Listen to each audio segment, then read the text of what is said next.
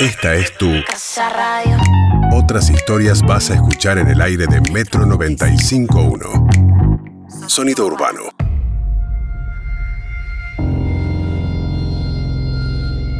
Yo tendría unos cinco años. Hacía seis meses que vivía en una casa con gente extraña que se había convertido en mi familia postiza. Es que había un conflicto por mi tenencia entre mis padres que estaban separados. Mi madre le había pedido ayuda a Memo, su pareja, para que me escondiera de la justicia que quería llevarme a un hogar de guarda. Primero había estado en la casa de unos parientes de Memo, luego en esta casa, que estaba en algún lugar del barrio de Caseros. Parece que el dueño de casa, el loco Juárez, le debía algún favor a Memo, que era policía, y por eso me había alojado. Ese domingo, Memo había venido a visitarme. En un momento, el loco lo llevó aparte a Memo. Yo lo seguí. Bajando la voz, el loco le explicó. Mire, el rubiecito es un pibe barbo. La verdad que no nos cuesta nada tenerlo en casa. Es educadito, pero todo el barrio ya lo conoce. Y la gente pregunta, ¿vio? El otro día entró a la panadería y dijo bonjour. Bonjour. Ya sé que la madre es francesa, pero mucho tiempo más sin que se aviven y lo encuentren no va a durar. ¿Por qué no intenta llevarlo al Uruguay con la madre que ahora está allá? Yo no entendía mucho, pero sabía que el rubiecito era yo. Entonces pegaba la oreja a la puerta para escuchar mejor. Memo le contestó que sí, que por ahí, por el Tigre, en barco clandestinamente con algún capitán medio audaz, y yo memorizaba clandestinamente para después preguntarle a Memo qué quería decir. Esa misma noche, Memo se quedó a dormir y cuando nos acostamos, me habló bajito como cuando me contaba los cuentos de cowboys del sheriff Alberto. Ese era el nombre de pila de Memo y del sheriff Claudio. Así me llamo yo.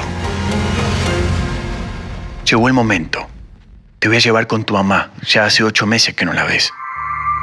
A mí me latía fuerte el corazón, pero enseguida Memo dijo, ahora, sin hacer ruido, el sheriff Alberto y el sheriff Claudio van a preparar un bolso con la ropa, los revólveres y las provisiones.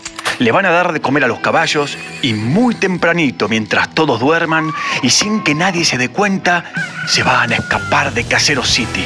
Se van a tomar un barco para encontrarse con la chica que los espera en un pueblito del oeste que se llama Atlántida City. Yo me quedé quietito como escuchando un cuento, pero yo sabía, sabía que hablaba de nosotros y que la chica era mi mamá. También sabía que a veces Memo usaba un revólver de verdad. A la mañana siguiente, nos fuimos cuando apenas amanecía por una calle de tierra de un barrio al que nunca volví. Todos dormían, pero Rosa, la esposa del loco Juárez, se levantó, me dio un vaso de leche caliente con una vainilla y cuando ya nos íbamos, me llamó y me abrazó muy fuerte. Suerte, Claudito. Subimos a un colectivo y después a otro. Después de un viaje que me pareció larguísimo, llegamos a un embarcadero lleno de lanchas y veleros. Recién cuando oscureció, subimos a una lancha se llamaba La Fugaceta. A mí me gustó porque me gustaba la pizza. Mientras Memo saludaba a un hombre gordo de bigotes, descubrí una jaula con un mono. El hombre que hablaba con Memo me gritó, ¡Ojo, pibe, que es medio arisco! A ratito nomás partimos. Yo iba y venía recorriendo el barco. Mientras Memo fumaba y conversaba, me fui acercando a la jaula. El monito se agitaba cada vez más. Me sonreía con sus dientitos blancos. Me subí a un banquito y apoyé la cabeza en los barrotes. Y entonces, ¡zas! El mono me tiró un tarascón y me mordió un poquito la oreja. Yo salí corriendo. Memo me atajó, me miró la oreja y me dijo que no era nada, pero yo lloraba igual. El capitán de la fugaceta le dijo a Memo que no había problema porque estaba vacunado y después me dieron un alfajor. Memo me dijo que le íbamos a contar a mamá que tuvimos que luchar contra un cocodrilo y me hizo reír. En un momento pararon el motor, apagaron las luces y nos quedamos en silencio, bien agachaditos. El capitán le dijo a Memo que esa noche no iba a poder ser, que había muchas lanchas de prefectura.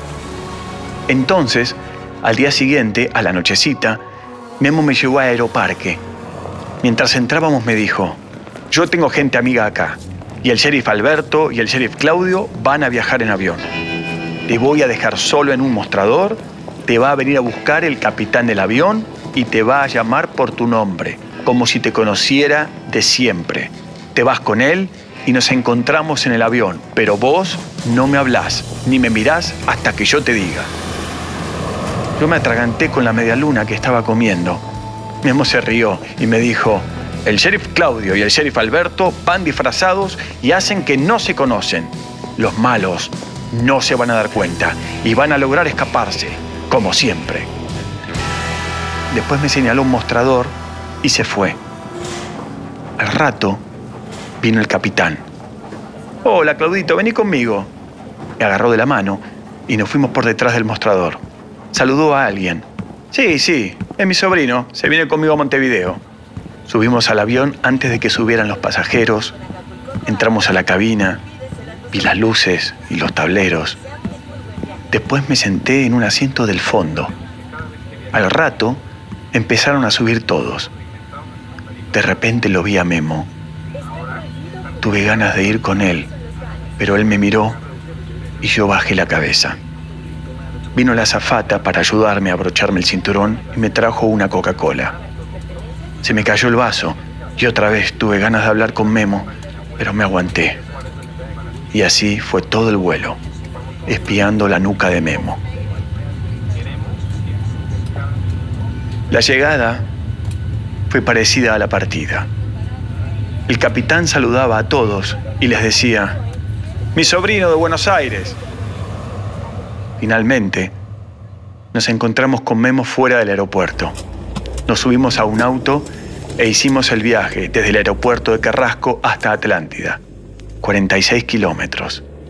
Era de noche. Memo miraba cada rato por el retrovisor y me decía, hay que asegurarse de que no nos siga ningún explorador indio. Yo miraba el bosque de pinos y trataba de descubrir algún indio, pero nada. Me dio frío. Me acurruqué y me quedé dormido. Me desperté cuando llegamos a un chalet. En la puerta había un enanito de jardín con un farol en la mano. Un ovejero medio cachorro se me vino encima ladrando y moviendo la cola. Yo me asusté. Memo me dijo, se llama Roa. El sheriff no tiene que tener miedo. No le va a hacer nada. Cuando entramos a la casa gritó, Llegamos, sheriff. Acá está la chica. Y de repente apareció mi mamá. Yo corrí y la abracé. Ninguno decía nada. Bueno, sí. Mi mamá me decía. Mon cher petit Claude. Mi querido Claudito. Mon, cher petit, Claude. Y me pareció que lloraba. Nos sentamos en un sillón frente a una gran chimenea. Yo quería contarle lo del mono, el viaje en barco y en avión y lo del cocodrilo, pero me puse a mirar las llamas y me quedé dormido, abrazando a mi mamá escuchando su voz que cada tanto repetía, Mon cher petit Claude, Mon cher, petit Claude, Mon cher petit Claude.